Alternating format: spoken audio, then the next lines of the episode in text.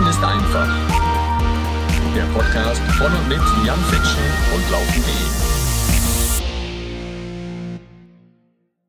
Ja, und damit herzlich willkommen, herzlich willkommen, liebe Freunde des Laufsports. Jan Fitschen hier live am Mikrofon und wir sind im August 2021. Ja, und was bleibt uns da anderes übrig? Ne? Es ist ganz klar, das einzige Thema kann und muss sein in dieser Folge die Olympischen Spiele 2020. Äh, Olympische Spiele 2020, ja, ich weiß auch nicht ganz genau, was das soll, aber vielleicht ist es euch aus, aufgefallen. Na, ich habe mich ja totgelacht, jedes Mal, wenn irgendwie wer mit so einem Zielbanner irgendwo äh, ins, äh, mit so, so, ja, so einem Banner eben ins Ziel gelaufen ist, dann stand da was von Tokio 2020. Da stand was von Tokio 2020, selbst wenn zum Beispiel die Marathonläufer halt nicht in Tokio ins Ziel gelaufen sind, ne, sondern in Sapporo. Ne, und ähm, wenn das eben auch nicht 2020 war, sondern 2021. Also, ich bin wieder ganz aufgeregt, denn es ist alles anders gewesen bei diesen Olympischen Spielen als sonst und ja, ich möchte mit euch heute, beziehungsweise ich möchte ganz alleine für euch heute darüber sprechen, wie diese Olympischen Spiele so abgelaufen sind. Ein paar Insights nochmal geben, ja, die ganzen einzelnen Disziplinen durchgehen. Wirklich, ihr wisst, ich habe von Kugelstoßen keine Ahnung, ich habe von Sprint keine Ahnung, ich habe von nichts eine Ahnung, aber Laufwettbewerbe finde ich genial. Und deswegen möchte ich ja jetzt hier heute in diesem Podcast mit euch sprechen über natürlich ganz besonders die deutschen Teilnehmerinnen und Teilnehmer an den Laufwettbewerben von 800 Meter aufwärts. Und da habe ich gerade nochmal die Ergebnislisten durchgeguckt und habe nur wieder gesehen, einfach hammerhart, was da so passiert ist. Ich persönlich habe, das wisst ihr vielleicht mittlerweile, ja, zu den Olympischen Spielen so ein leicht gespaltenes Verhältnis. Ne? Habe ja das Gefühl, dass ich früher immer der Allergrößte war und jetzt vielleicht auch immer noch bin. Ne? Aber man wird ja oft genug auf den Boden der Tatsachen zurückgeholt. Ja, wenn man zum Beispiel jetzt auch erzählt, ne, mache ich ja immer noch gerne überall, wo ich hinkomme. Ja, äh, laufen und so, ne, total geil, ne. Und ich habe früher ja richtig Profisport gemacht, war richtig gut. Ja, und dann kommt ganz, ganz oft dann so die Frage, ah, echt, Jan, erzähl mal, warst du so richtig gut dabei, so bei den Olympischen Spielen und so? Ja, dann muss ich jedes Mal sagen so, ja, nee, Olympische Spiele hat leider nie hingehauen. Äh, ich habe es über 5000 Meter versucht, hat nicht geklappt, schon 2020, äh, 2000. Dann habe ich es irgendwann über 10.000 Meter versucht, ja, acht Jahre später, weil 2004 war ich verletzt, ne, 2008, hat auch nicht hingehauen. Ne? Dann habe ich es 2012 nochmal im Marathon probiert, hat auch nicht geklappt. Ne? Also, bei mir Olympia immer mal so richtig ein Schuss in den Ofen. Ich durfte da noch nicht mal an den Start gehen. Ne? Und wie gesagt, wenn mich dann jemand fragt, ja, warst du bei den Olympischen Spielen am Start, muss ich immer sagen, nee, war ich nicht, aber ich bin doch Europameister geworden. Das ist doch auch ganz cool, oder? Ja, und dann wissen die Leute manchmal nicht so ganz genau, was sie sagen sollen. Aber ja, wir kommen zurück jetzt zu den aktuellen Athletinnen und Athleten, zu unseren Laufstars. Und das muss ich einfach so sagen, ja. Jeder wirklich jeder, der bei diesen Olympischen Spielen am Start ist, der ist aus meiner Sicht ein absoluter Superstar. Denn um sich dafür zu qualifizieren, um da auch nur dabei sein zu können, muss man auf so unglaublich viel verzichten. Da muss man so unglaublich hart trainieren. Da muss man auch an der entsprechenden Stelle dann wieder Glück haben, ne? weil man das richtige Rennen erwischen muss, weil das Wetter am Tag X perfekt sein muss, ja, und die Form natürlich auch, ne? Das heißt, jeder und wirklich absolut jeder, der da am Start war, hat Großartiges geleistet. Ne? Ganz klar, es klappt dann nicht bei jedem so, ne? wenn man vor Ort ist, da kann auch mal was daneben gehen und gerade jetzt mit dieser absolut chaotischen Vorbereitung, man konnte nicht die gewohnten Trainingslager machen, man konnte nicht die gewohnten Trainingssessions machen, zwischendurch waren sogar Sportplätze und Sporthallen gesperrt, total abgefahren, ja. Und deswegen ist ganz klar, dass natürlich der Unsicherheitsfaktor, der bei so einer Meisterschaft, bei so einer Riesenmeisterschaft, alle vier Jahre, die nächste ist jetzt in drei Jahren, haha, ähm, ne, der bei so einer Meisterschaft stattfindet, der Unsicherheitsfaktor war jetzt einfach nochmal viel, viel größer. Und deswegen, sie gesagt, ein ganz, ganz Riesenrespekt an alle, die dabei waren.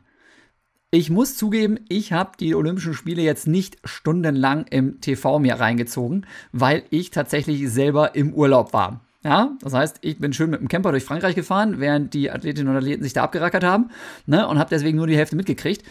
Aber ich habe mir natürlich nachher alle Ergebnisse reingezogen und habe wirklich mitgefiebert, zumal ich auch einfach viele von den Aktiven noch persönlich kenne. Dann ist natürlich klar der Bezug nochmal ein ganz anderer. Und ganz zum Schluss waren wir dann auch glücklicherweise wieder zu Hause, sodass ich mir zumindest den Marathonlauf der Männer dann eben doch noch ja, von 12 Uhr nachts bis 2.30 Uhr morgens da live im TV reingezogen habe. Ähm, deswegen erzähle ich dazu vielleicht dann auch am allermeisten nachher. Und insgesamt möchte ich euch schon an dieser Stelle bitten, falls ich jemanden vergesse jetzt hier in meinem Podcast heute, falls ich irgendeiner Athletin, irgendeinem Athleten nicht die wirklich gebührende ja, Aufmerksamkeit hier oder den gebührenden Platz in diesem Podcast einräume, bitte seht es mir nach. Wie gesagt, ich habe die Ergebnisse verfolgt, ja, aber mir fällt immer irgendwie irgendjemand durchs Raster und ich habe nicht alles direkt vor Ort gesehen. Deswegen, ich mache das so gut ich kann, versuche euch noch so ein bisschen auch die verschiedenen Disziplinen einfach mal nahe zu bringen, ein bisschen Insights zu geben über das Ganze und hoffe, ihr fiebert auch jetzt nach den Olympischen Spielen nochmal so richtig mit und ja, feiert mit mir gemeinsam unsere Läuferinnen und Läufer in der Nationalmannschaft bei den Olympischen Spielen in Tokio oder eben Sapporo. Und wir fangen mal direkt an mit den kürzesten Strecken und arbeiten uns dann so nach und nach nach oben. Ich rede heute schon wieder viel zu schnell, ich einfach jetzt schon wieder irgendwie so ein bisschen im Wettkampfmodus habe, ne? Denn, denn ich habe unsere Sportler da einfach vor Augen. Ich sehe das, wie die sich aufwärmen, ich sehe das, wie die sich vorbereiten, ich sehe das, wie die Nervosität da ist, aber eben auch dieses dieses Glücksgefühl, dass es jetzt endlich losgeht und dann dieses Zittern mit Vorlauf, mit vielleicht noch Halbfinale, mit im besten Falle noch Finale. Ja, jeder hat so seine eigenen Vorstellungen, wie weit er denn kommen will, seine Träume und man hat wirklich so unglaublich viel, viel dafür investiert also ich, ich kann das einfach so nachvollziehen, was da passiert, dass ich heute noch wieder etwas hektischer bin als sonst schon manches Mal. Auch dafür bitte ich euch jetzt mal an dieser Stelle um Verständnis. 800 Meter. Wir wollen mit den 800 Meter anfangen. 800 Meter, zwei Runden im Stadion ballerhart. Das sind die Sportlerinnen und Sportler, die das Laktat wirklich am höchsten kicken. Ja, wer von euch schon mal was darüber gehört hat, Laktat, ne, das, ich glaube, Salz der Milchsäure oder sowas heißt es, das ist ja immer so ein bisschen Indikator dafür, ob du nun mit dem Sauerstoff, den du gerade einatmest, noch richtig arbeiten kannst oder ob du deine Energiebereitstellung einfach auf andere Programme umstellen musst. Ne? Und ja, so ein Marathonläufer, der rennt vielleicht mit drei oder vier Millimolaktat um die, durch die Gegend, vielleicht auch mal mit fünf, sechs so hinten raus, ja. Aber diese Mittelstreckler, die kicken das Laktat auch mal bei 20 oder 25 Millimol rein. Ne, das heißt, die können wirklich mobilisieren. Das ist richtig, richtig brutal. Gerade die 800 Meter Läuferinnen und Läufer, die müssen wirklich über 400 Meter, was ja wirklich schon als Sprintstrecke, Langsprint zählt, 400 Meter. Auch da müssen die unglaublich schnell sein, um damit dann eben diese gute 200 Meter Zeit ablaufen, abliefern zu können. Und da haben wir dieses Jahr zwei Mädels am Start gehabt, die Münchnerin Katharina Trost und Christina Hering. Beide schon unter zwei Minuten gelaufen, die 800 Meter. Das ist so die absolute Oberschallmauer bei den Damen. Ähm, voll krass, dass die sich beide qualifiziert haben, beide aus einem Verein, beide dabei gewesen sind. Richtig, richtig gut. Ja, äh, Christina ist dann im Vorlauf rausgeflogen, war trotzdem eine super Leistung. Klar, dann ist man immer so ein bisschen enttäuscht. Es hätte auch noch eine Runde weitergehen können. Oft ist es dann aber auch so, dass da wieder auch so viel von der Auslosung abhängt. Ja, ihr müsst euch das so vorstellen, falls ihr es noch nicht kennt. Ne, es sind ja immer so verschiedene Kriterien, mit denen dann eben man in die nächste Runde kommen kann. Sieht beispielsweise so aus, es gibt, keine Ahnung, drei Vorläufe, ja, über irgendeine Strecke und dann kommen zum Beispiel aus jedem Vorlauf die ersten drei weiter und dann vielleicht nochmal vier, die insgesamt aus allen Läufen so ja die letzten Plätze auffüllen, weil sie verglichen mit allen anderen die besseren Zeiten haben. So, wenn du jetzt in einem Lauf bist, wo einfach jemand aufs Tempo drückt und von Anfang an richtig Schub gibt, dann kannst du schön mitrollen und deine Zeit zum Schluss ist vielleicht deutlich schneller, ja, deine Zeit als vielleicht fünfte in diesem Lauf, die ist vielleicht trotzdem noch deutlich schneller als die erste im nächsten Vorlauf, weil die ein bisschen gemummelt haben und zum Schluss erst gesprintet sind. Das heißt, du hast eventuell die, die Chance, mit einer Zeit, die gar nicht so super schnell ist, aber trotzdem noch schnell ist, weiterzukommen und andere, die eben ganz, ganz knapp in diesem blöden Endspurtrennen nur Vierte geworden sind, die kommen dann nicht mehr weiter. Ist ein bisschen kompliziert, das so zu erklären, ja, aber es ist eben so dies, dieser, wie gesagt, Modus, um weiterzukommen, wirklich auch, ja, sag ich mal, dafür sorgt, dass du nicht nur super fit sein musst, sondern dass du auch noch Glück haben musst, im richtigen Vorlauf oder Zwischenlauf zu sein. So, ja, und das ist dann halt einfach so. Der eine hat dann eben das Glück auf seiner Seite, der andere nicht. Ne? Und ähm, ja, Christina ist eben leider nicht ins Halbfinale gekommen, aber Katharina Trost, die hat das richtig gut gemacht und die hat tatsächlich über 800 Meter sogar das Halbfinale erreicht. Bombensache.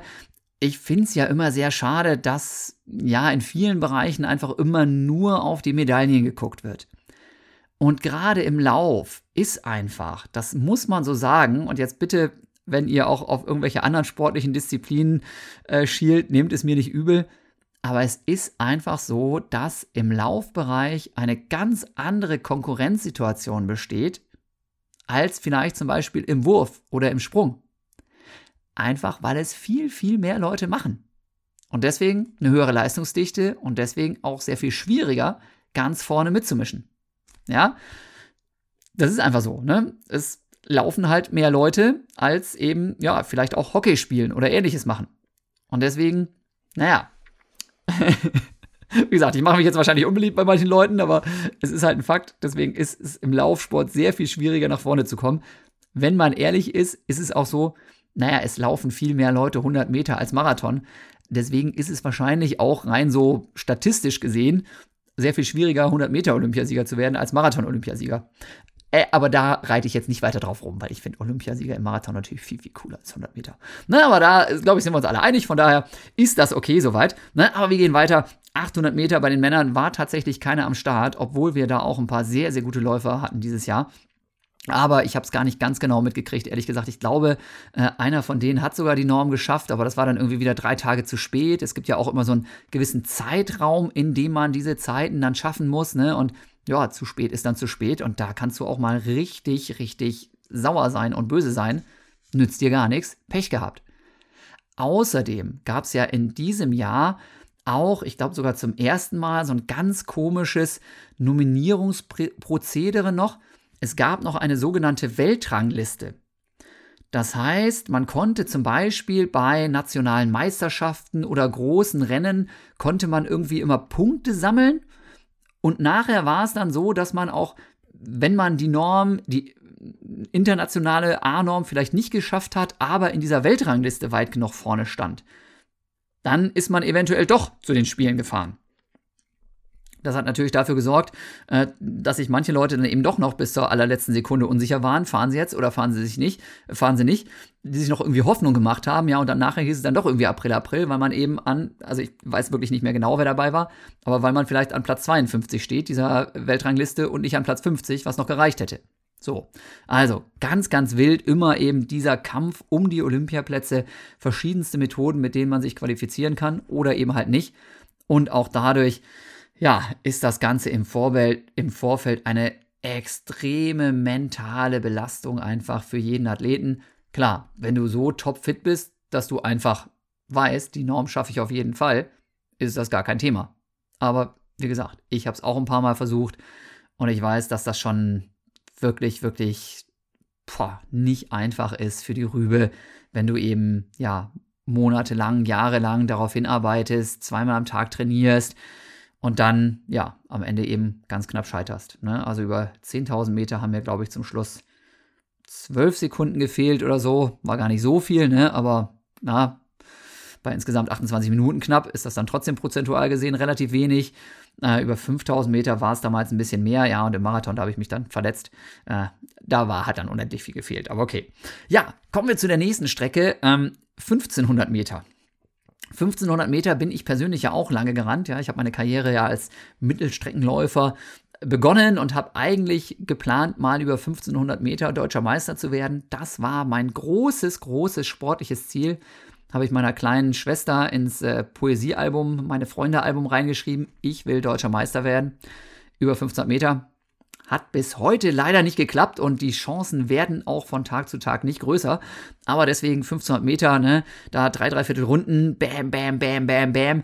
Da geht's schon auch ganz schön oft taktisch zur Sache und da muss man auch von vorne bis hinten durchziehen. Meistens ist es so, am Anfang wird richtig gefightet, dann wird so eine, anderthalb Runden so ein bisschen locker gemacht und dann geht's auf den letzten ja, 300, vielleicht auch 500 Meter nochmal so richtig zur Sache. Also auch eine richtig coole Disziplin. Und da hatten wir bei den Frauen dabei Hannah Klein, die kennt ihr vielleicht schon aus Podcast Folge Nummer 39 hier. Da war sie nämlich mit ihrem Freund Marcel Fehr zu Gast. Auch eine super, super sympathische Athletin. Die war am Start, hat leider den Vorlauf ja, absolviert, aber eben nicht das Halbfinale erreicht. Aber Katharina Granz, ja, aus Berlin, die hat es tatsächlich bis ins Halbfinale geschafft. Ne? Und das ist auch über 1500 Meter schon eine wirklich, wirklich richtig, richtig gute Leistung. Also auch an der Stelle nochmal ein Riesenglückwunsch. Ja, bei den Männern war es folgendermaßen auch zwei Jungs am Start, Robert Faken und Amos Bartelsmeier. Den Amos, den will ich auch unbedingt nochmal einladen hier in den Podcast, denn der hat eine ganz spannende Geschichte, so Hintergrund. Ähm, der lebt eigentlich sein ganzes Leben lang in den USA und trainiert da bei so einem krassen Club in Portland, Oregon auch. Ähm, ich glaube zumindest, dass er noch da ist. Und den wollte ich auch unbedingt nochmal einladen hier, um nochmal so ein bisschen diese Unterschiede zwischen amerikanischem Sportfördersystem und deutschem Sportfördersystem nochmal zu beleuchten. Ich habe das mit dem ähm, Janis Töpfer, genau, meinem Teamkollegen aus Wattenscheid, habe ich das ja auch schon mal so ein bisschen gemacht. Aber den Amos, denke ich, den könnt ihr irgendwann in naher Zukunft auch nochmal hier am Mikrofon erleben. Ja, Amos Bartelsmeier ist im Vorlauf gestartet, hat es nicht ganz ins Finale geschafft, anders als Robert Farken. Der hat sich bis ins Halbfinale vorgekämpft. Krasses Ding, also auch über 500 Meter haben wir einen Halbfinalisten dabei gehabt. Finde ich sehr, sehr stark. Ja, dann bei 3000 Meter Hindernis. Ihr wisst schon, ja, das ist diese bekloppte Disziplin, wo die nicht nur rennen wie die Verrückten, sondern wo auch noch so richtig massive Holzbalken im Weg stehen. Das ist jetzt anders als bei den Hürdenläufern. Ja, Hürdenläufer so 100 Meter bei den Frauen, 110 Meter bei den Männern. Wenn du da dagegen trittst, dann kippt das Ding um und es passiert im Zweifel nichts Schlimmes. Wenn du aber mal versucht hast, so einen massiven Hindernisbalken wegzutreten, dann wirst du merken, das funktioniert so gar nicht. Wenn du das mal probiert hast, darüber zu rennen und bist an diesem Ding mal hängen geblieben, dann hast du dich so richtig, richtig, richtig auf die Klappe gelegt. Auch dazu kann ich eine kleine Hintergrundgeschichte geben. Ja, ähm, eine Zeit lang haben wir auch so ein bisschen experimentiert, ja, mein Trainer Tono Kirschbaum und ich, wohin soll die Reise gehen? Eigentlich war uns damals klar, Mittelstreckler Jan Fitschen, der ist einfach zu lahm für eine wirklich gute 1500. Da muss was anderes gehen. dann haben wir uns überlegt, na, 3000 Meter Hindernis, da gibt es nicht ganz so viele Verrückte, die das versuchen. Das wäre doch was. Dann haben wir in einem Trainingslager in Italien mal so ein bisschen Hindernistechnik probiert. Ähm, ich fand das auch gar nicht schlecht und eine Zeit lang hat Tono dann auch noch mit einem italienischen Coach, der da gerade rumsprang, so ein bisschen gefachsimpelt und geguckt, was macht denn der Fitschen da? Naja, dieser italienische Coach hat sich dann relativ schnell verabschiedet ähm, und man hat deutlich gesehen, warum. Ja, weil der nur gedacht hat, alter Schwede, Fitschen, der hat so eine miese Technik, das wird nie was mit 3000 Meter Hindernis bei dem. Er sollte recht behalten. Ich habe es dann über 5000 Meter versucht und über 10.000 Meter versucht und im Marathon versucht. Wisst ihr alles. Und äh, da hat es dann ein bisschen besser funktioniert, denn ich bin sowas von Grobmotoriker. Laufen geht gerade noch so, aber dann zwischendurch noch springen über einen Balken. Und kommt ja noch dazu, es gibt ja noch den Spezialbalken, wo danach dieser Wassergraben wartet. Ja?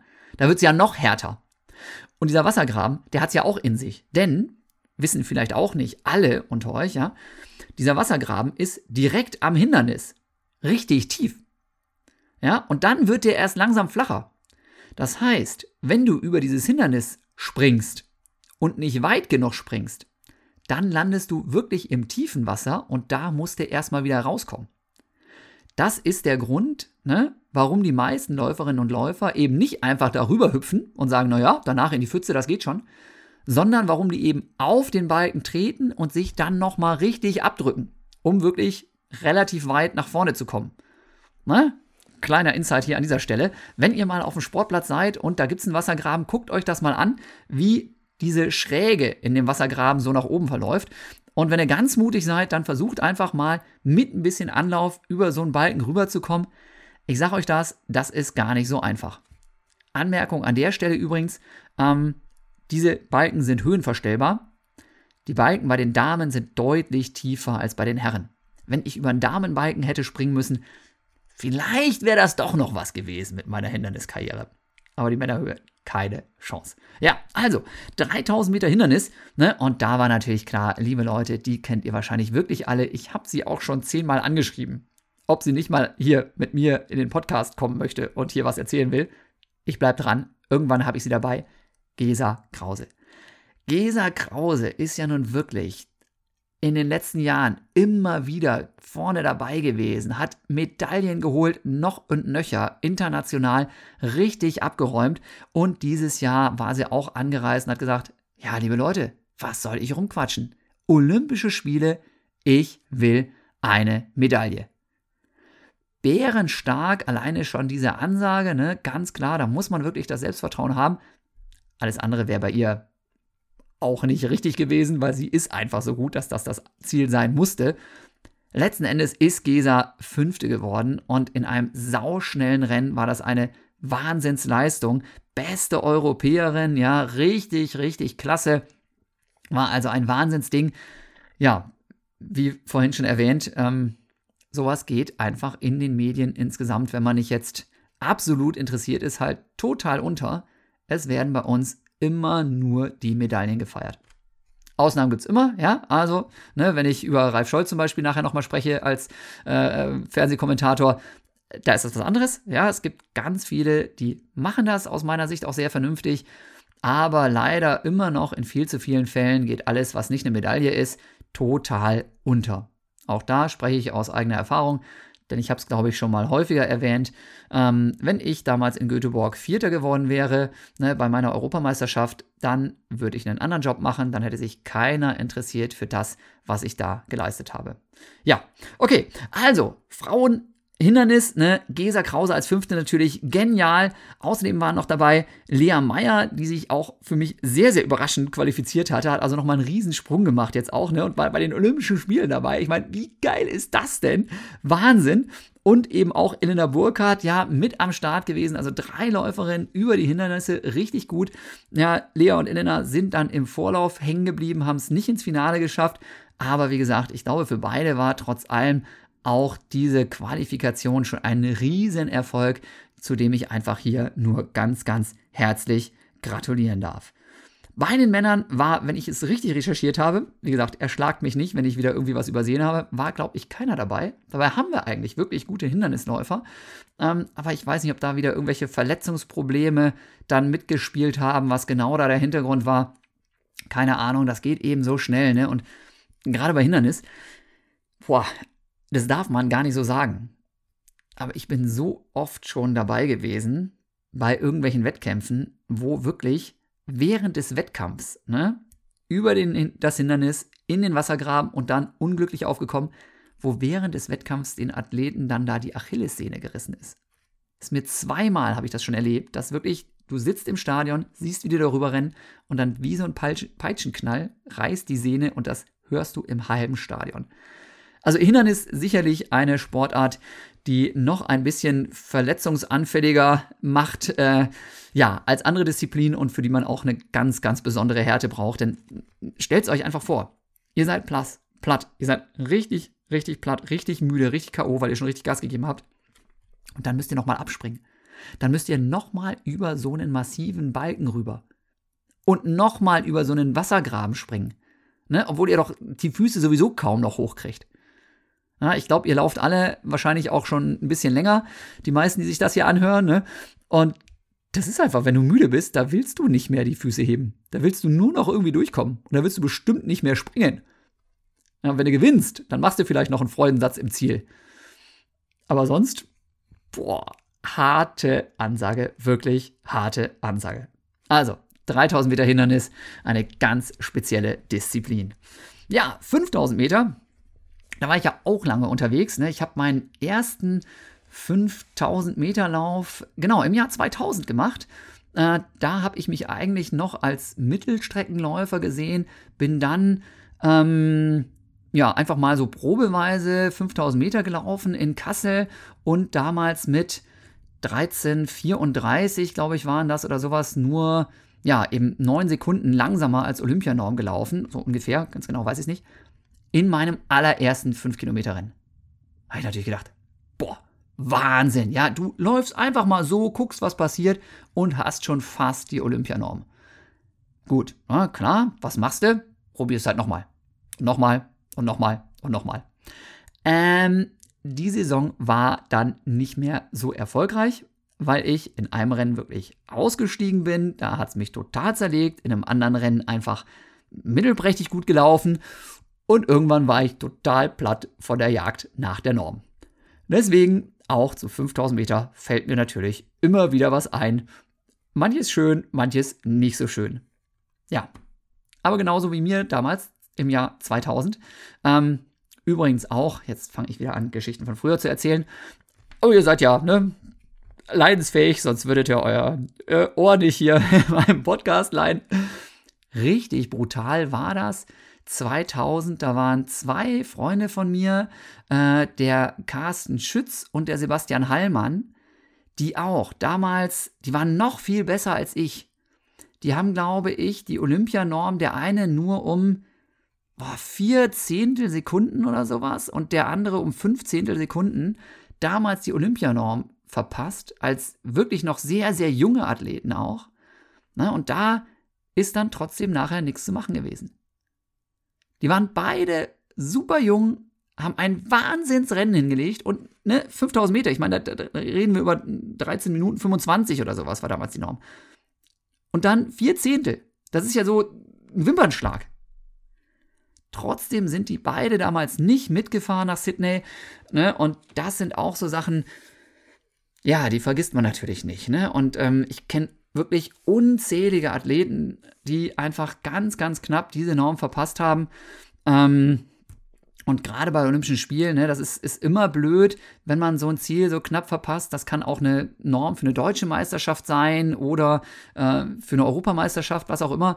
Aber gerade bei Spielen so knapp dann da vorbeizuschrammen oder ja, wie auch immer, dann eben trotzdem nicht nominiert zu werden, denn oft ist es auch so, es gibt eine internationale Norm und der eigene Verband, der deutsche Verband, verschärft diese Norm aber nochmal. Und das war damals auch der Fall. Die internationale Norm, die war viel, viel langsamer, unendlich viel langsamer. Aber der eigene Verband, der hat gesagt, nee, nee, für uns, unsere deutschen Athleten, die müssen noch viel stärker sein, viel besser sein als die internationale Norm. Und die hatten eben damals diese 1325 festgelegt. Wäre also kein Problem gewesen, zu sagen, wir machen eine Ausnahme. Haben sie nicht gemacht. Ganz, ganz übel, ja, ähm, aber auch da, der Sebastian Hallmann, der ist nämlich immer noch aktiv und ein richtig, richtig guter Trailläufer mittlerweile. Ähm, ich hoffe, dass ich den demnächst auch nochmal hier im Podcast zu Gast habe. Besonders weil dieses Thema Trail in den nächsten Wochen für mich nochmal richtig spannend wird. So, aber Ne, lange Rede, kurzer Sinn, 5000 Meter, ne, auch so Paradedisziplin übrigens von der Sabrina Mockenhaupt, die ja schon zu Gast war ne, und die ihr wahrscheinlich alle kennt. Ähm, keine Starterin, kein Starter dabei, aber über 10.000 Meter.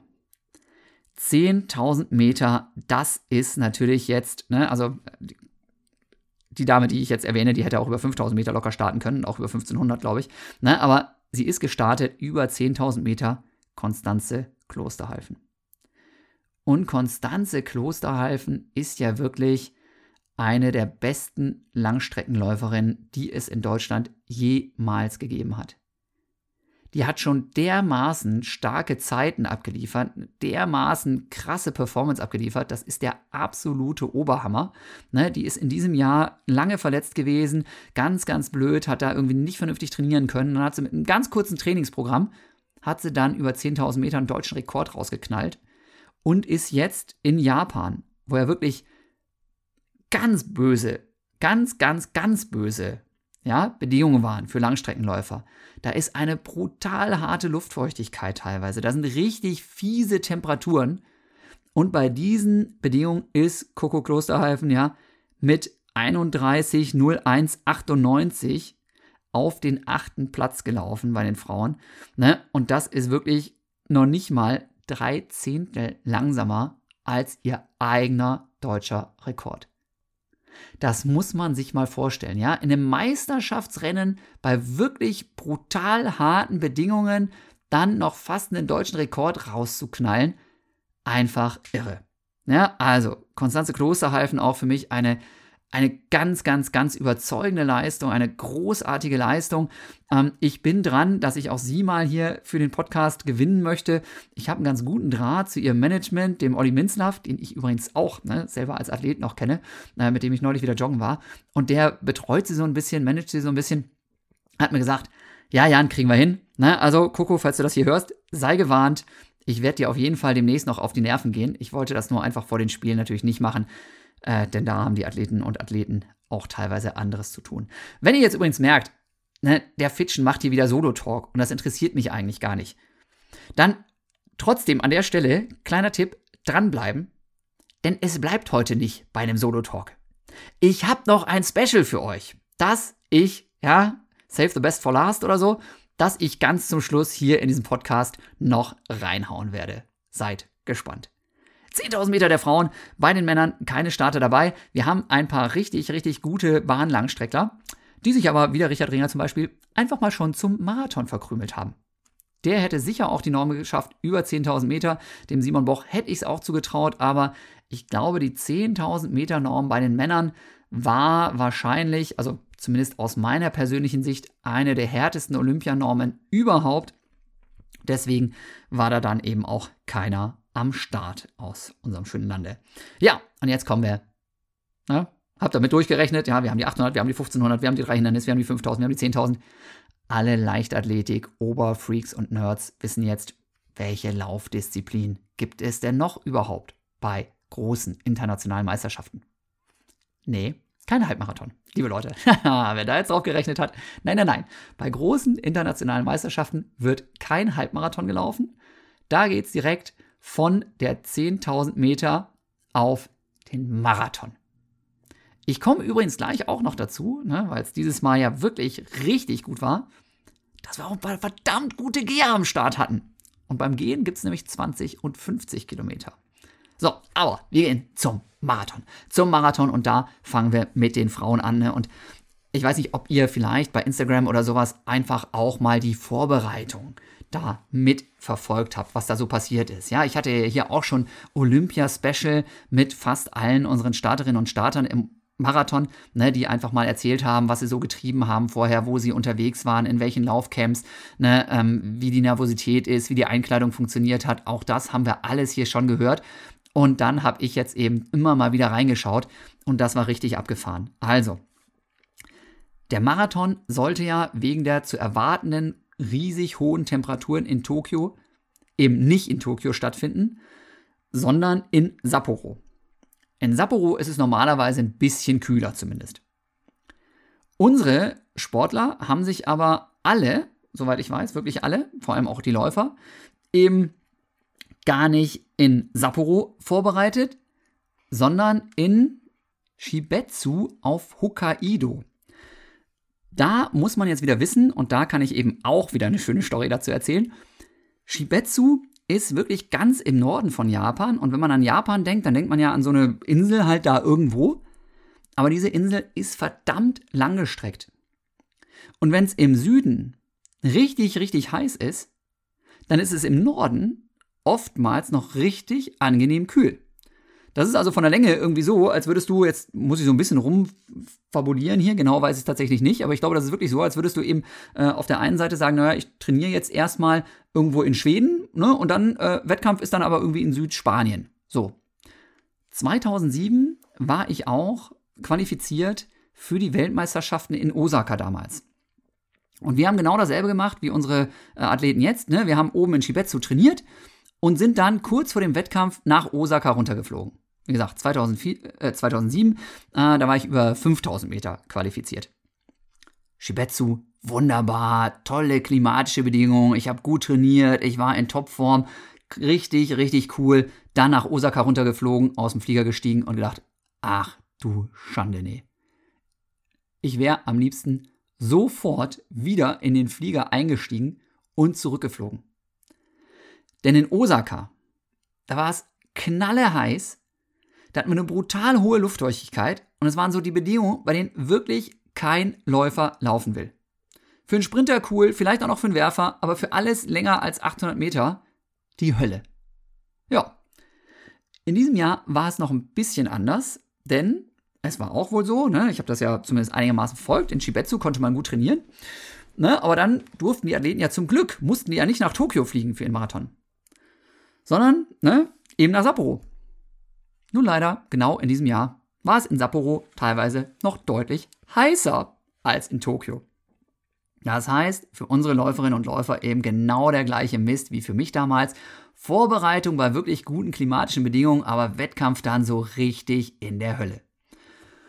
Und jetzt muss ich noch mal ein bisschen weiter ausholen, denn na klar, ne, Corona war ja ein Riesenthema dieses Jahr bei den Spielen, große Diskussion in Japan. Ne, äh, die Bevölkerung wollte teilweise gar nicht, dass das stattfindet und deswegen haben die Veranstalter wirklich brutalst darauf geachtet, dass die Athleten wirklich gar keinen Kontakt haben mit der normalen japanischen Außenwelt. Ich habe teilweise Bilder gesehen, ne, vom Richard Ringer zum Beispiel, beim Training sowieso. Ja, die hatten da nur gewisse Zeitslots, wo sie trainieren durften. Das musste vorher angemeldet werden. Und dann war es so, dass wirklich ein Auto vorne weggefahren ist mit eben einem Offiziellen, der geguckt hat, dass du nicht falsch abbiegst und dich mit irgendwem unterhältst und den womöglich ansteckst. Dann ist vielleicht ein Trainer noch auf dem Fahrrad nebenher gefahren. Und dann ist oftmals eben hinterher auch noch ein Auto gefahren von irgendwelchen Offiziellen. Aus meiner Sicht wirklich wie so ein Knastbruder mit Freigang. Ne? Also ich glaube, die werden weniger stark überwacht. Du konntest noch nicht mal spazieren gehen, ohne dass du irgendwie verfolgt und beobachtet wurdest.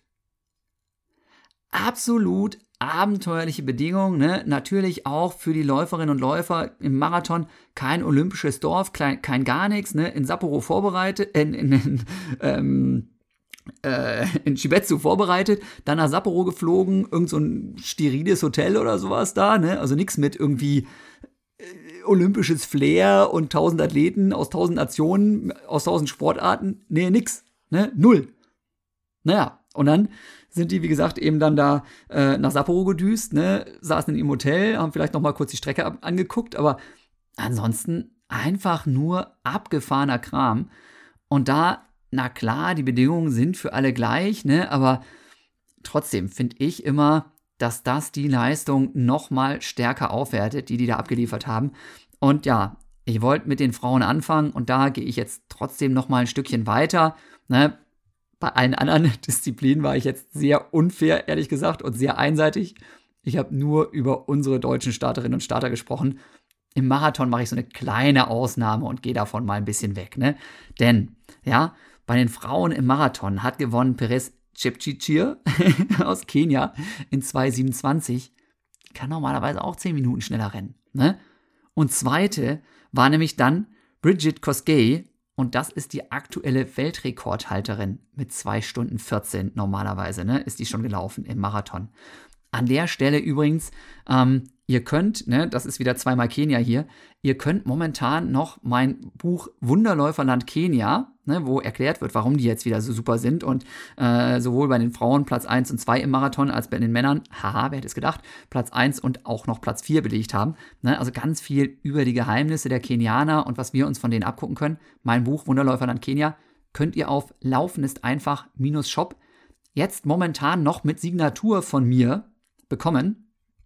Wenn ihr aber sagt, ah, ist jetzt schon fünf Jahre alt das Buch, dann könnt ihr auch so pfiffig sein und sagen, ihr wartet noch mal zwei Monate, denn, ja, denn im September kommt höchstwahrscheinlich, soll jetzt gerade in den Druck gehen, die überarbeitete Variante meines Kenia-Buchs. Und darin habe ich unter anderem auch das Training von Bridget Kosgei und von Elliot Kipchoge nochmal unter die Lupe genommen. Und wir haben richtig krasses, exklusives Bildmaterial von der Bridget Koskey, von ihrem eigenen Laufcamp. Abenteuerlich, wie die da wohnt, wie die trainiert und so. Der Norbert Wilhelmi war da zu Gast als Fotograf. Da werden ganz, ganz selten Fotografen und Presseleute zugelassen. Er durfte dahin und da vor Ort fotografieren. Und die Bilder sind unter anderem auch in der neuen Auflage meines Buchs. In der alten, wie gesagt, leider noch nicht. Ne, aber wie gesagt, Marathonfrauen, Peres Cepcici, Kenia 2 äh, auf 1, auf 2 dann Bridges Koskei und auf 3. Völlig krass und ganz überraschend auch Molly Seidel aus den USA, auch noch mit 2,27. Ne? Hammerding. Ähm, an der Stelle übrigens, ihr wisst, ich mache ab und zu mal für Morten ein bisschen Werbung. Das ist der Top-Kohlenhydrat-Drink, ne? weil gut verträglich. Mit dem war auch die Molly Seidel unterwegs. Genauso wie Genau, Elliot Kipchoge. Wir kommen gleich dazu. So, und dann aber Marathonfrauen. Alter Falter, was haben sich unsere Mädels da krass behauptet, ja? Melat Kejeta, Melat Kejeta auf dem siebten Platz. Hammerhart. So eine gute Platzierung hatten wir im Marathon international schon seit Ewigkeiten nicht mehr. Und das war für Melat im Marathon auch ihre erste große internationale Meisterschaft. Ja, ihr wisst, im, im Halbmarathon ist sie Vize-Weltmeisterin geworden letztes Jahr. Auch darüber hatten wir schon eine Podcast-Folge. Ne? Aber im Marathon jetzt direkt so ein Ding und sie ist noch nicht so lange auf der Strecke zu Hause. Krasse Sache. Ja, dann Debbie Schöneborn auf Platz 18. Auch für sie der erste große internationale äh, Meisterschaftsmarathon. Hammermäßig mit der ganzen Nervosität, mit den äußeren Bedingungen. Dann so ein Ding, 2,33 gelaufen, auch richtig schnell noch. Krasse Sache. Und Katha Steinruck auf Platz 31 auch noch richtig solide abgeliefert. Also ein fulminantes, wirklich, wirklich fulminantes, spitzenmäßiges Teamergebnis unserer Marathonfrauen. Und an der Stelle habe ich euch also schon so ein bisschen angekündigt, ja, dass ich noch so ein paar kleine Highlights für euch einbauen möchte. Ja? Und eins dieser Highlights, ha, das kommt jetzt. Hey Jan, äh, danke für deine Glückwünsche. Ähm, ja, noch äh, ist das Rennen gar nicht so richtig verdaut. Das äh, viele Emotionen, die wir jetzt verdauen müssen. Wir sitzen hier gerade jetzt auf dem Hotelzimmer ähm, äh, und äh, können es noch gar nicht so richtig fassen, was gestern gelaufen ist, im wahrsten Sinne des Wortes, haben uns heute erstmal den Marathon der Jungs noch angeschaut, beziehungsweise haben dort Flaschen anreichen dürfen, ähm, haben wir uns also auch nochmal nützlich gemacht ähm, und so gleichzeitig auch noch ein, zumindest ein anderes Event bei diesen Olympischen Spielen miterlebt, was es so ein bisschen realer macht. Ich selbst bin mit meinem Lauf sehr zufrieden. Ähm, ich bin eigentlich ohne große Erwartungen an die Startlinie gegangen, wusste aber, dass ich fit bin. Für mich waren es aber dann doch sehr viele neue Bedingungen. Also der erste Meisterschaftsmarathon überhaupt, ähm, der erste Hitzemarathon überhaupt. Äh, und äh, dann hatten wir, gerade wir Frauen, äh, gestern war wirklich der wärmste Tag nochmal der Woche, deswegen haben sie dann spontan noch den Start ja noch eine Stunde nach vorne verschoben. Also Aufregung pur, die Nacht vorher haben wir nicht wirklich viel geschlafen. Ähm, aber äh, ich bin sehr zufrieden mit dem Endergebnis. Also ähm, ich habe mich da von Verpflegungsstand zu Verpflegungsstand nach vorne gearbeitet, habe jede Wasserflasche, die ich kriegen konnte, mir über den Kopf gegossen. Ähm, und das hat das Rennen dann am Ende aber auch irgendwie kurzweilig gemacht, weil man dann doch die ganze Zeit eine Aufgabe hatte und ich konnte dann auf der zweiten Hälfte nach und nach die Läuferinnen vor mir einsammeln und das hat dann natürlich motiviert, wenn man merkt, dass da hinten raus noch was geht und man Platz für Platz gut macht bis im Ziel wusste ich gar nicht selber, wie genau meine Platzierung ist, dass es jetzt wirklich die Top 20 geworden sind. Das ist mega cool, äh, ein großer Bonus und äh, mit sehr viel Selbstbewusstsein steigen wir jetzt dann heute Abend in den Flieger erstmal Richtung Tokio. Äh, da gibt's dann eine fünf Stunden im Flughafenhotel und dann geht's nach Deutschland äh, zurück in die Realität. Ja, krasse Eindrücke, die wir hier mitnehmen. Ganz, ganz liebe Grüße aus Sapporo. Ja, liebe Leute, ihr habt es mitbekommen, ja. Debbie Schöneborn, direkt aus Sapporo, ne, habe ich die alle angefunkt hier, unsere ganze Bande und habe gesagt, ja, Leute, ähm, habt ihr nicht noch mal Bock hier für Laufendes Einfach unseren Podcast noch mal ein kurzes Statement in euer Handy zu quatschen? Und ich weiß ja, dass nach so einem Rennen wirklich alle was von einem wollen, ne? Da wirst du voll gequatscht, da kommen Presseanfragen, wirklich auch wichtige Anfragen. Dann will man natürlich den Sponsoren gerecht werden, dann hat man noch seine sozialen Medien, die man da pflegen will und muss, ne? Und dann kommt auch noch der Fitschen daher und, und schreibt einem irgendwelche blöden SMS, ne? Von daher, äh, das ist schon wirklich sehr speziell und ich bin der Debbie unendlich dankbar, dass sie sich die Zeit genommen hat und da nochmal so eine, so eine Nachricht geschrieben hat. Leute, ne, ich, das müsst ihr euch mal vorstellen, ja, da, da sitzen die, wirklich unsere Olympiastarter sitzen da und die Debbie sagt, ja klar, machen wir, ne? Ich berichte nochmal hier live aus Sapporo und schicke euch nochmal eine Voicemail hier rüber und grüße ganz schnell die laufendes Einfach-Zuhörer. Spitzenmäßig, ich bin total dankbar, total happy, total glücklich. Ne? Und ähm, damit gehen wir dann, ich glaube, da war ja schon wirklich wieder vieles dabei. Ne? Dieser, diese Zeitumstellung, Zeitverschiebung nochmal, ne? kurz vorher von 6 Uhr den Start verschieben auf 5 Uhr morgens. Ihr könnt euch, glaube ich, selber ausrechnen, wann die dann aufgestanden sind. Ne? Natürlich hat da keiner bis 4 Uhr geschlafen von den Läuferinnen und Läufern da, ne? beziehungsweise in dem Fall von den Läuferinnen. Ne? Denn du, du kannst ja nicht eine Stunde vorm Marathon aufstehen und dann da richtig performen. Das heißt, die sind mitten in der Nacht aufgestanden, wenn sie überhaupt vorher geschlafen haben, ne, weil man natürlich auch entsprechend aufgeregt ist. Und dann an den Start. Bei den Frauen war also auch 30 Grad und also richtig brutale Hitze. Ähm, wer sich das angeschaut hat, die haben ja dann auch ganz viel gearbeitet mit so verschiedenen Kühlpacks, die sie versucht haben, sich unter ihre Mützen zu packen oder dann auch an den Verpflegungsstellen dann immer mal so einen Eisbeutel schnappen und damit nochmal ein bisschen runterkühlen. Also ein riesen Aufwand, alles Sachen, die man auch natürlich nur begrenzt vorher trainieren und üben kann. Ne? Und dann, wie gesagt, ähm, solche Leistungen da finde ich richtig, richtig genial. Also, ne, an dieser Stelle nochmal, Debbie, herzlichen, herzlichen Dank. Yeah, ich bin happy. Und es geht weiter. Leute, natürlich, klar, darauf habt ihr jetzt auch alle gewartet, nehme ich an, ne? Denn das ist das einzige Rennen, das ich eben dann auch zu Hause vernünftig im Fernsehen mir anschauen konnte. Marathon-Männer. Marathon-Männer als das, ja, aus meiner Sicht doch unter anderem große Abschluss-Highlight, ne? Und ganz klar, da haben alle auf Elliot Kipchoge geschaut. Auch viele andere Läufer sind mittlerweile in Bereichen, die sind unglaublich stark, ne? Aber zuletzt schien Kipchoge ja nicht unbedingt so total unschlagbar. Naja, dann hat Kenenisa Bekele, der ihn ja da in Berlin ganz schön dicht auf den Fersen war das letzte Mal, der hat vorher abgesagt, okay, ein großer Konkurrent weniger, aber auch die anderen Jungs sind teilweise ja schon Bombenzeiten gelaufen und von daher würde ich mal behaupten, ne, man merkt dem Typen das nie an, aber ich würde sagen, Elliot Kipchoge stand ganz schön unter Druck. Trotzdem, ne, hat er das Ding in einer souveränen Art und Weise abgerissen. Eliud Kipchoge zum zweiten Mal hintereinander Olympiasieger.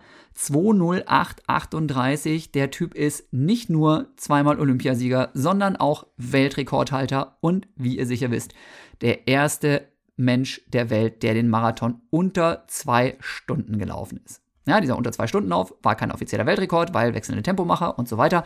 Aber trotzdem, der ist wirklich, und daran gibt es absolut kein Zweifel mehr. Da kommt auch nicht Heide Gebrselassie ran, da kommt auch sonst keiner ran. Elliot Kipchoge ist der größte Läufer aller Zeiten und das hat er in Sapporo wieder mal bewiesen. Am Anfang sind sie dann noch in einem großen Pulk rumgelaufen, ne? Und na, da habe ich natürlich besonders gefeiert, dass auch Abadal Petros, ja, unser deutscher Rekordhalter und Vereinskollege von mir in Wattenscheid, dass der auch mal Schulter an Schulter mit Elliot gelaufen ist, die ersten 10, 15 Kilometer, ne? Und ein großer Pulk, Elliot immer mal da vorne weg. Ja, und dann ab 30 Kilometer hat der einfach mal auf die Tube gedrückt und zum Schluss, ich glaube, knapp, fast anderthalb Minuten Vorsprung gehabt. Also sowas von souverän. Sowas von souverän, ne? Obwohl man einfach ja sagen muss, ey, die anderen trainieren doch auch alle wie die Verrückten. Die haben doch auch alle ein Betreuungsteam. Die haben doch auch alle große Ziele. Aber Kipchoge ist einfach um Welten besser gewesen. Wieder mal. An Platz 2 übrigens, ja, Abdi Nageye, ne, für ja, Holland, okay, ne, 209. Und auf Platz 3 Bashir Abdi aus Belgien, ne. Ja, beide auch in Afrika auf die Welt gekommen, aber nichtsdestotrotz zwei Europäer auf den Plätzen 2 und 3. Damit war auch nicht unbedingt zu rechnen. Denn normalerweise sind es Kenia, und Äthiopien, in letzter Zeit übrigens, wer auch die anderen Strecken so ein bisschen verfolgt hat, ist auch Uganda unglaublich gut geworden auf den Langstrecken. Ja. Aber ja, eigentlich im Marathon Kenia und Äthiopien, dieses Mal Europa. Europa ganz vorne mit dabei. Ja, und damit ne, auch bei den Männern 30 Grad. Ich glaube, es war ein bisschen bewölkt. Ne? Das war lustig, als ich es im Fernsehen verfolgt habe tauchte dann immer mal wieder Tono Kirschbaum auf, Bundestrainer Frauen und eben früher mein Trainer in Wattenscheid, jetzt Trainer von Hendrik Pfeiffer und Amanda Petros. Ne? Und der wurde dann immer mal wieder interviewt. und sagte, ja, heute ist es zumindest ein bisschen bewölkt, dafür war es aber dann auch gleich wieder irgendwie windig, was ja auch irgendwie nicht so schön ist, ne? Aber trotzdem noch richtig warm und man hat das gesehen, ähm, wie eben auch da wieder mit Eis gearbeitet wurde und hier und da, ne? Und ja, ich habe es gerade schon erzählt, Aman Pedros vorne mal ganz munter mitgemischt. Irgendwann hat er dann, wie man so schön sagt, so ein bisschen auf die Fresse gekriegt, musste dann abreißen lassen, ne? ist nachher 30. geworden, was ich immer noch sehr, sehr gut finde. Aber da hat sich tatsächlich der Richard Ringer dann nochmal am Ammann vorbeigekämpft. Und auch beim Richard, ne, Wahnsinn, der Typ, der arbeitet ja zwischendurch noch immer mal wieder, ne? Das, das ist total abgefahren, wie der das macht. Ich habe keine Ahnung, äh, wie er das hinkriegt. Der hat sich vor den Spielen, war ja auch schon hier äh, als Gast im Podcast, hat sich vor den Spielen dann ein bisschen zurückgezogen aus der Arbeit. Aber ich habe ihn tatsächlich auch noch angeschrieben und gesagt, ey Richard, komm, äh, kannst du mir nicht noch mal hier kurz eine Voicemail schicken? Und dann schrieb er mir zurück und das war wirklich, äh, ich glaube, jetzt letzten Dienstag, also Olympische Spiele, gerade irgendwie zwei Tage her. Du Jan, ich bin gerade voll am Arbeiten hier. 35-Stunden-Woche diese Woche. Ich so, bitte was? Ich meine, wie will man denn da seine Olympischen Spiele feiern, wenn man direkt danach wieder richtig arbeiten geht? Absolut irre. Also, Richard Ringer auch ganz, ganz spitzenmäßige Performance. Platz 26, nachher 2 Stunden 16. Der hat sich so nach und nach dann immer ein Stückchen vorgearbeitet. Zwischendurch habe ich gedacht, um Gottes Willen, was macht er denn da? Ne? In der Kamera war immer zu sehen, wie er da mit seinen Eisbeuteln da rumhantiert hat und so. Ich hatte das Gefühl, er kümmert sich mehr um die Eispacks als um seinen, seinen Lauf. Aber ja, alles richtig gemacht. Ne? Zwischendurch hat er noch sein Trikot halb zerrissen. Also wenn ihr mal Aufzeichnungen seht von diesem Rennen, auch da gerne mal hingucken. Da gab es also einiges Spannendes zu beobachten. Richtig witzig. Er hat mir versprochen hier, mal gucken, wann wir das hinkriegen. Ähm, das wäre auch noch mal eine richtig große Folge über die Olympia-Eindrücke und alles, was so drumherum passiert ist, machen. Also von daher auch darauf könnt ihr euch freuen. Ich hoffe, ne, ohne es versprechen zu wollen, ich hoffe, wir kriegen das noch hin. Richard Ringer, 26. Und dann geht es ja weiter, auch bei den Männern. Ne? Ich, wie gesagt, wir hatten ja vorher schon die Folge, es hatten sich im Prinzip von den Zeiten her sogar vier Männer qualifiziert für Olympia. Das gab es in dieser Leistungsdichte noch nie. Simon Boch mit seinem Debütmarathon 2 Stunden 10 bei hundsmiserablen Bedingungen. War leider nachher nur der vierte, musste zu Hause bleiben. Dritter war Hendrik Pfeiffer und das muss ich ja sagen, dass ich es besonders dem auch schon von Herzen gönne. Denn Hendrik war schon mehrfach für große internationale Ereignisse qualifiziert, unter anderem auch 2016 sogar schon für die Olympischen Spiele. Ne, ich glaube damals sogar mit seinem allerersten oder zweiten Marathon überhaupt auch richtig, richtig gut und damals ne, noch nichts mit Carbon-Schuhen und ähnlichem. Ne, damals schon bärenstark und dann verletzt, Pech gehabt, zu Hause geblieben, ging nicht. Das gab es nachher nochmal bei einer Europameisterschaft, wo er auch wirklich in einer Bombenform sich qualifiziert hat. Und dann hat es vorher wieder nicht hingehauen. Ne? Und jetzt hat es endlich geklappt und er ist mitgereist nach Japan, war im Team. Und dann hat er riesen Schlafprobleme gehabt. Hat die Zeitumstellung einfach nicht verpackt. Ne? Hat wirklich da in Shibetsu im Vorbereitungslaufcamp, ähm, Vorbereitungstrainingslager in Japan, ja, ich sag mal, alles andere als perfekt performt. Und da könnt ihr euch vorstellen, wie dann wirklich nochmal Betonung auf diese mentale Belastung, wie der Druck da von Minute zu Minute größer wird. Ne? Wenn du zweimal einfach so oder dreimal sogar, glaube ich, war es bei ihm so Misterlebnisse hattest, dass es mit dem internationalen Start nicht geklappt hat, dann klappt es jetzt endlich und dann kommt sowas wie fiese Temperaturen, Schlafentzug, ja, auch natürlich ungewohnte Ernährung und sowas hinzu. Boah, also das ist wirklich nicht einfach. Trotzdem hat es Henrik geschafft, 2 Stunden 20 nachher abgeliefert, Platz 50. Da kann man wirklich nichts sagen. Richtig klasse Leistung. Und an der Stelle, ich habe von wunderbaren Bonbon, Überraschungen, Highlights für euch gesprochen. Kommt noch so eins von diesen coolen Dingern. Hallo Jan, ja, war wirklich ein absolut einmaliges Erlebnis, auch wenn es jetzt natürlich unter nicht optimalen Rahmenbedingungen mit Corona stattgefunden hat. Ähm, der Kern von Olympia ist ja nach wie vor der Wettkampf mit den allerbesten der Welt und das war ja auch unter diesen Umständen gegeben und das war schon ein besonderes Gefühl, dann da neben Elliot Kipchoge äh, ja, an der Startlinie zu stehen und auch schon beim Frühstück solchen Leuten zu begegnen. Galen Rupp habe ich, bin ich oft über den Weg gelaufen und das war schon ein Weg, äh, ja, in eine ganz andere Welt im Vergleich zu dem, was ich bisher so erlebt habe, auch wenn ich schon viel rumgekommen bin. Aber ja, das ist einfach nochmal ein anderes Niveau. Ähm, umso glücklicher bin ich damit, dann auch in den Top 50 gekommen zu sein, auch zur ersten Hälfte des Feldes gehört zu haben. Und meine Vorleistung ne, mit meiner Bestzeit war ich an Position 75 gemeldet.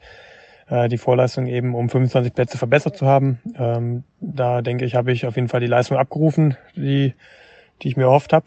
Und äh, ja, gerade jetzt im, im Jahresverlauf, der ja nicht optimal war durch die Corona-Erkrankung, da wo ich ja nochmal richtig auch nicht so weit weg vom Wettkampf nochmal richtig zurückgeworfen.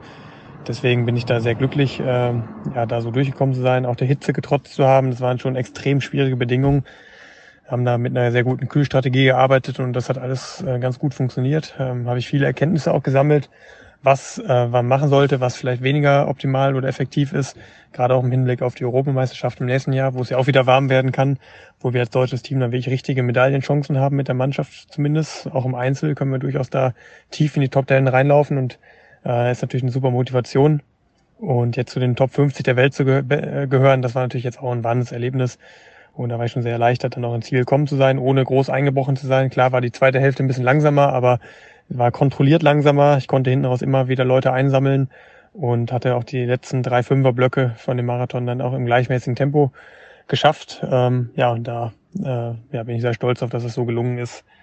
Und ja, war dann schon eine super Sache. Das Drumherum natürlich hat sehr stark drunter gelitten, gerade die erste Woche, wo wir dann da in dem Trainingscamp in Chibetzo waren, also die ersten, ja nicht Woche, die ersten fünf Tage, da waren wir dann schon ziemlich außen vor und ja auch äh, die Maßnahmen wurden dann sehr streng ausgelegt von den Organisatoren.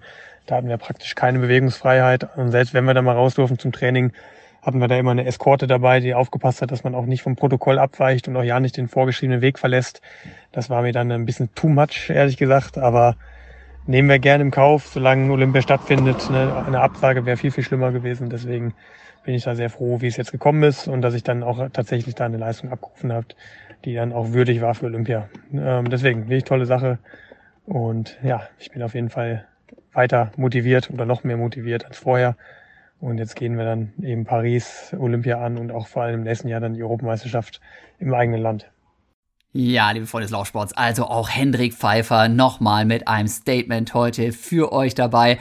Hendrik war gerade zurück, hat nun wirklich auch vieles zu tun, da musst du einiges regeln, da musst du erstmal runterfahren, da musst du dich pflegen ne? und trotzdem hier nochmal, ja, eine Voice-Memo für euch, für den Podcast hier rausgehauen. Und ich finde besonders beachtlich natürlich, ne, es gibt kein Durchatmen. Ja, es gibt kein wirkliches Durchatmen. Na klar, man feiert auch ein bisschen, ne? man, man freut sich auch, dass es geklappt hat. Aber es geht sofort der Blick wieder nach vorne zur nächsten Europameisterschaft, zur nächsten Mannschaftswertung, zu den nächsten Olympischen Spielen, vielleicht in drei Jahren. Ne? Also, wie krass Hendrik da wirklich so sofort den Bogen kriegt ne? und nur sagt so: Ja, das ist jetzt ein Ding, ne? aber es geht weiter. Ich bin jetzt durch diesen 50. Platz einfach noch motivierter. Ich habe nochmal neue Erfahrungen gemacht. Ich weiß, dass da noch mehr kommen kann. Und das finde ich einfach großartig. Das war's an dieser Stelle übrigens von meinem Rückblick zum Laufen. Mir fällt wahrscheinlich, wenn ich jetzt gerade fertig bin, hier wieder tausend, äh, fallen noch tausend Sachen ein. Ah, eine übrigens direkt als allererstes. Ähm, habt ihr zufällig den Männermarathon im Fernsehen gesehen? Falls nein, dann guckt noch mal, gibt's bestimmt noch irgendwie einen Zusammenschnitt irgendwo bei YouTube oder sonst was zu sehen. Denn äh, einer von den Kommentatoren, die ihr da gehört habt, das äh, war der Ralf Scholz dessen Stimme ihr wahrscheinlich aus meinem Intro-Jingle kennt. Ne? Deswegen äh, auch da wieder schöner Olympiabezug hier von diesem Podcast zu der Meisterschaft, zu der Olympischen, zu den Olympischen Spielen, äh, in dem Fall in Sapporo und eben nicht Tokio. Ja, aber ganz ehrlich, ne, manchmal sind wir Läufer ja so ein bisschen ignorant und da nehme ich mich mal gar nicht aus. Aber gerade in diesem Jahr fand ich es einfach wieder mal hammermäßig was auch unsere Geher noch für eine Performance abgeliefert haben. Ja, auf die Geher, da gucken wir ja manchmal so ein bisschen mitleidig runter, ne, weil es klar, ähm, wer schnell sein will, der geht halt nicht, der läuft halt.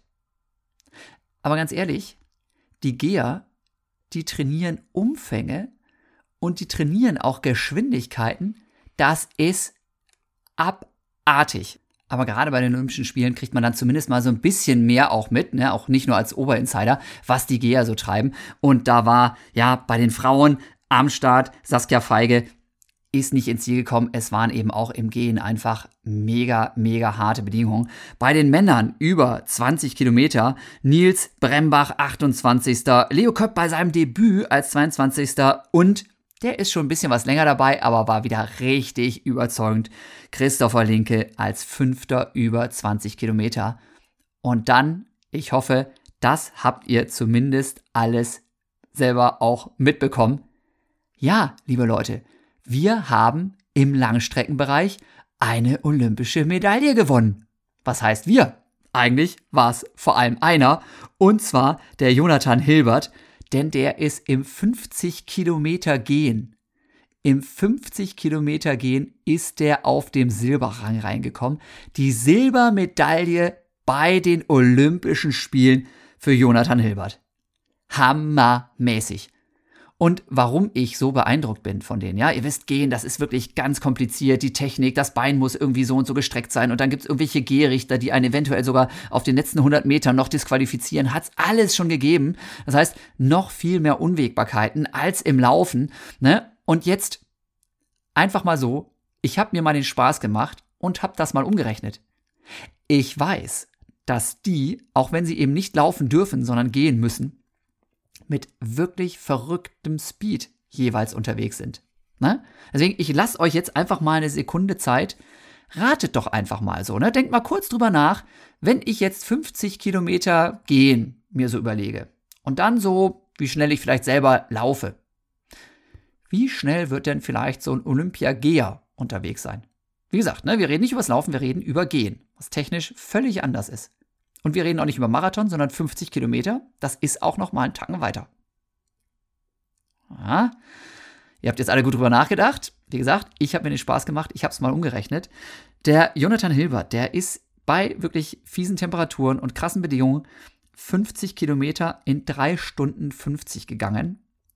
Und jetzt, aha, das bedeutet einen Kilometerschnitt von 4 37 pro Kilometer.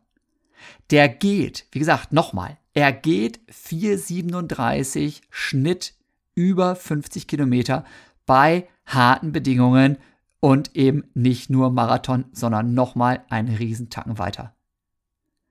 Also wenn das nicht sensationell ist, ne? ganz abgesehen davon, dass es eben Olympiasieger war, äh, Olympiasilber war, ne? dann weiß ich es auch nicht. Deswegen, ja, ich hoffe, ich habe auch den Jonathan irgendwann demnächst mal als Podcast-Gast hier am Start für euch.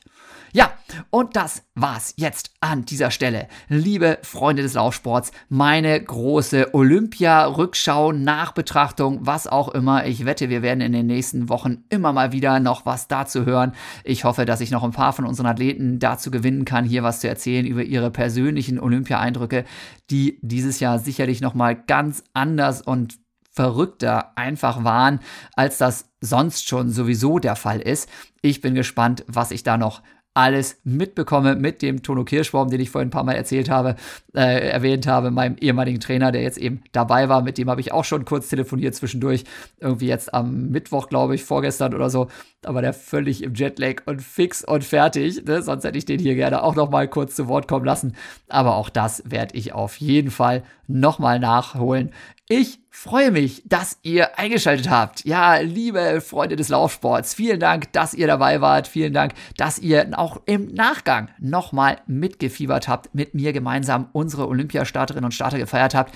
Ich freue mich mega, wenn ihr über Social Media, Instagram, Facebook, was auch immer ihr so benutzt, wenn ihr einfach mal, ja, was erzählt von diesem schönen Podcast, ein Bild von euch macht, wie ihr gerade mit Kopfhörern durch die Gegend rennt und sagt, jetzt habe ich wieder über eine Stunde lang mich vom Fitchen zu quatschen lassen.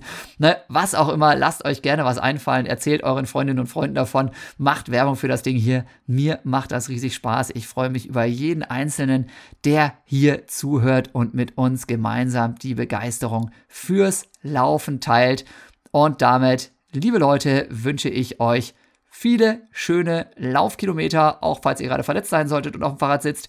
Macht nichts, irgendwann geht's wieder los, irgendwann genießt ihr wieder das Laufen und deswegen hoffe ich, dass euch diese Folge wieder sehr viel Spaß gemacht hat. Liebe Grüße, liebe Freunde des Laufsports, bis bald wieder, euer Jan.